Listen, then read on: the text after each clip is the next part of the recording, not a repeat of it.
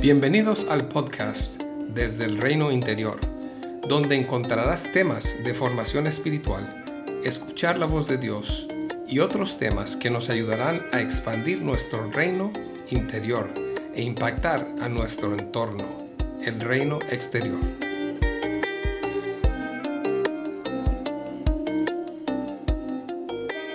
Este año Dios ha estado hablándome sobre las llamas de purificación o el fuego purificador.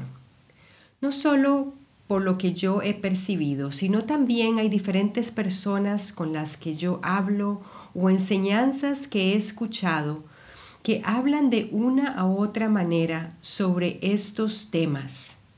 Procesos de dejar lo que nos estorba para la etapa que viene, despegarnos de pesos o lugares donde hemos encontrado seguridad, enfrentar los amores desordenados que llevamos por dentro o cooperar con el fuego de purificación para ser refinados. Al inicio de este año 2020, Dios me dio una imagen, en ese momento muy gráfica. Me vi en un altar de sacrificio y con fuego quemándome por todas partes. Creo que a muchos de nosotros tal vez nos viene a la mente el pasaje de Romanos 12.1 que dice así. Por lo tanto, amados hermanos, les ruego que entreguen su cuerpo a Dios por todo lo que Él ha hecho a favor de ustedes, que sea un sacrificio vivo y santo, la clase de sacrificio que a Él le agrada esa es la verdadera forma de adorarlo. Debo confesar que aunque mentalmente entendía que esta imagen se relacionaba con este pasaje, emocionalmente no me gustó mucho verme ahí quemándome en un altar de sacrificio y estando viva.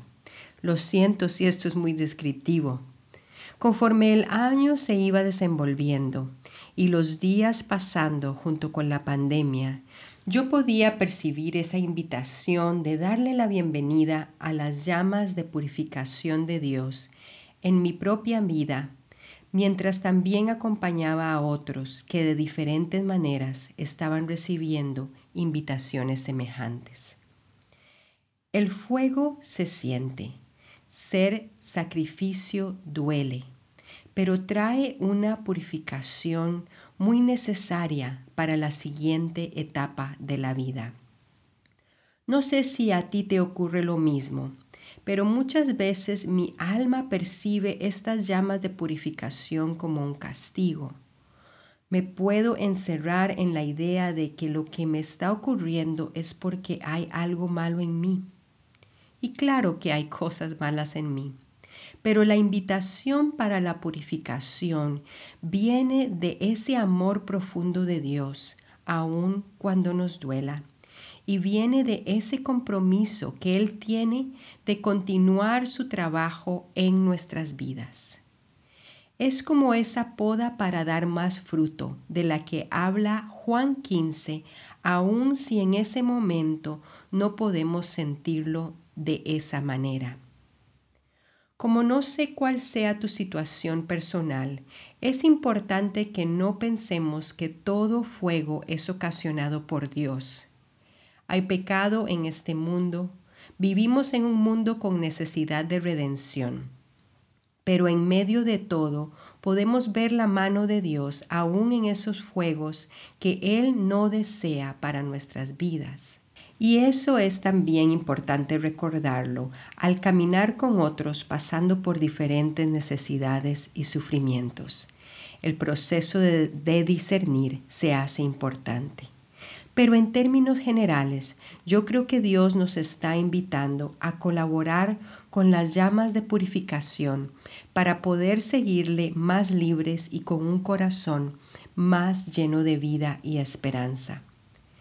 Estas imágenes y temas que escucho personalmente y con otros a veces me hacen dudar si estoy escuchando bien, si es lo que Él está haciendo en mí y está invitando a otros. Pero Dios es fiel en traer estas invitaciones personales y corporales de diferentes maneras y en múltiples circunstancias. Un domingo de estos que me sentía un poco desanimada, hice una oración muy simple. Señor, ¿podrías volverme a recordar lo que tú estás haciendo y volver a mostrarme tu bondad? Sin saber cómo se iba a contestar mi oración, salimos a la iglesia. Una amiga muy preciosa que estaba enseñándonos una canción nueva que ahora les mencionaré. Al introducirla, ella comenzó a leer todo el capítulo de Daniel 3. No voy a leer toda la historia, pero si te llama la atención o no la recuerdas muy bien, te invito a leer Daniel 3. Esta es la historia de los amigos de Daniel, con esos nombres tan particulares, Sadrach, Mesach y Abednego, durante su cautividad en Babilonia, bajo el reinado de Naucodonosor. Creo que muchos recordarán la historia, pero haré un pequeño resumen para refrescarnos la memoria y para los que la escuchan por primera vez. El rey Naucodonosor envía a construir una estatua de oro de 27 metros de altura y 2 de ancho, difícil de ignorar. Luego mandó a decirle a la gente más importante de su reinado, gobernantes, jueces, funcionarios y gente de diferentes naciones, entre otros, que un día determinado, al toque de varios instrumentos, todos debían de inclinarse el rostro en tierra y rendir culto a esta estatua de oro. Un vocero del rey realizó la proclamación y el anuncio con la advertencia de que si alguien se rehusara a rendirle culto a la estatua, sería arrojada inmediatamente a un horno ardiente. Algunos se dieron cuenta que los judíos Sadrat, Mesach y Abednego no rindieron culto a la estatua de oro levantada por el rey y fueron a presentar su queja. El rey, muy enfurecido, les manda a llamar y les confronta. Y esta es la respuesta que estos jóvenes dan. Daniel 3:6. Sadrach, Mesach y Abednego contestaron: Oh Naucodonosor, no necesitamos defendernos delante de usted. Si nos arroja al horno ardiente, el Dios a quien servimos es capaz de salvarnos él nos rescatará de su poder, su majestad. Pero aunque no lo hiciera, deseamos dejar en claro ante usted que jamás serviremos a sus dioses ni rendiremos culto a la estatua de oro que usted ha levantado. El rey envía a calentar aún más el horno y arrojó a estos hombres así tal como estaban vestidos y atados. De pronto, y lleno de asombro, el rey pregunta, ¿No eran tres los que arrojamos al horno? Los que estaban alrededor le contestaron que sí. Y él dice, yo veo a cuatro hombres desatados que caminan en medio del fuego sin sufrir daño, y el cuarto hombre se parece a un dios. El rey llamó a los hombres a salir del horno y se dio cuenta que no habían sufrido ningún daño, ni sus ropas olían a humo el rey declara ahora que el Dios de estos hombres es el verdadero Dios y proclama que le rindan culto. Mientras mi amiga leía todo el capítulo 3 de Daniel con esta historia, mi mente recorría de manera personal escenas de la historia y podría escuchar la invitación de Dios para mí y para muchos en esta época, diciendo de la siguiente manera, ¿Te vas a inclinar a esta estatua de oro? ¿O estás dispuesta a entrar en las llamas para ser más libre y para honrar quién es Dios en tu vida? Las llamas dan temor. Estos hombres aún declaran que saben que Dios los puede rescatar, pero aún si no lo hace, ellos no van a inclinarse ante esta imagen de oro.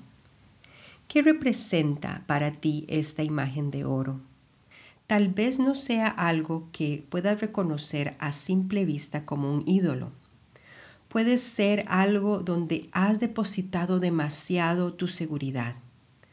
Puede ser la protección de tu imagen, orgullo, rendirte al temor y a la intimidación que trae este tiempo, perder la esperanza e inclinarte ante la resignación, abandonar tu fe y rendirte a la perspectiva de que todo va para peor, inclinarte al control, tratando de ordenar las cosas a tu manera, tal vez forzar decisiones y maneras de hacer las cosas en un tiempo donde las cosas están cambiando. No sé cuál sea tu estatua, pero te invito a tomar unos minutos para discernir si hay algo o alguien, aunque sea algo bueno, que se ha convertido en esa estatua de oro. Otra cosa que me gustó de ese día es que Dios me recordaba que las llamas de para purificación son llamas que no consumen todo estos hombres salieron tan fresquitos como entraron. Otras llamas son diferentes y costosas. Podemos sentir la intensidad del calor. Pero las llamas solo consumen lo que no es necesario para la siguiente etapa. Dios mismo sabe cuándo estamos listos para enfrentar estas llamas y también cuánto podemos permanecer en estos lugares.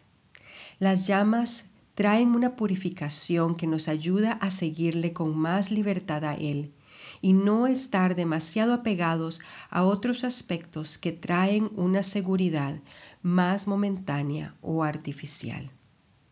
En el mismo capítulo de Romanos 12 se nos dice que seamos sacrificios vivos. También se nos invita a no amoldarnos a este mundo, sino a ser transformados las llamas pueden venir a purificar pensamientos que este mundo, sin darnos cuenta, nos ha inculcado y hemos asimilado. Y si aceptamos entrar en este horno, Él nos enseñará más sobre su voluntad buena, agradable y perfecta. Hay mucho más que podríamos sacar de esta historia de Daniel 3, pero las dos últimas cosas que me gustaría mencionarles son, estos hombres ya tenían un puesto importante en Babilonia, un reinado que no servía a Dios, pero que sí reconoció en ellos y en Daniel algo muy poderoso y especial. Eran hombres que ya se les había otorgado autoridad y mira cómo termina este capítulo 3. En el versículo 30 dice así, Luego el rey ascendió a Sadrach, Mesach y Abednego, a puestos aún más altos en la provincia de Babilonia. El resultado de tiempos entre llamas serán para mejor, para más amor, más autoridad, más humildad, más formación de carácter, para más influencia, para más aceptación de uno mismo, para más compasión para otros, para más dependencia a Dios, para más cercanía con otros, para más. Y termino con lo más significativo para mí de toda la historia. En el horno entraron tres, pero realmente habían cuatro. Jesús te acompañará en este tiempo de llamas de purificación no estarás solo o sola en el horno. Él sabe cuánto puedes resistir estar ahí. Te fortalecerá y te guiará y será fiel en todo momento. ¿Recuerdas que mencioné que una amiga estaba introduciendo una nueva canción? Pues termino leyendo algo de la letra. La canción se llama Uno más entre las llamas, por si quieres buscarla y escucharla. Gracia hay cuando paso por el fuego. Abres camino donde no lo hay. Al recordar lo que has hecho en mí, lo que un día fui, lo que recorrí, sé que a mi lado siempre estás. Hubo uno más entre las llamas que estuvo junto a mí. Hubo uno más sobre las aguas que pudo el mar abrir que en mi interior no queden dudas de cómo libre fui. Lo que recorrí, Sé que a mi lado siempre estás. Hubo uno más entre las llamas que estuvo junto a mí. Hubo uno más sobre las aguas que pudo el mar abrir. Que en mi interior no queden dudas de cómo libre fui. Hay una cruz que muestra el precio que Jesús pagó por mí. Hay uno más entre las llamas. En las aguas hundiste mi pasado. Ahora sé que un esclavo al pecado no soy. Al tropezar en mi caminar, me levantaré, yo persistiré. Veo al frente, no volveré nunca atrás. Yo sé que a mi lado siempre estás. No leeré todo esta canción, pero es una canción bella que nos ayuda a reflexionar. Te dejo con las siguientes preguntas. ¿Qué desea Dios purificar en tu vida? ¿Qué puedes agradecer a Dios en este tiempo de prueba? Puedes pedirle a Dios una imagen o una palabra que te recuerden hoy que no estás solo o sola entre las llamas. ¿Qué crees que se está forjando entre las llamas?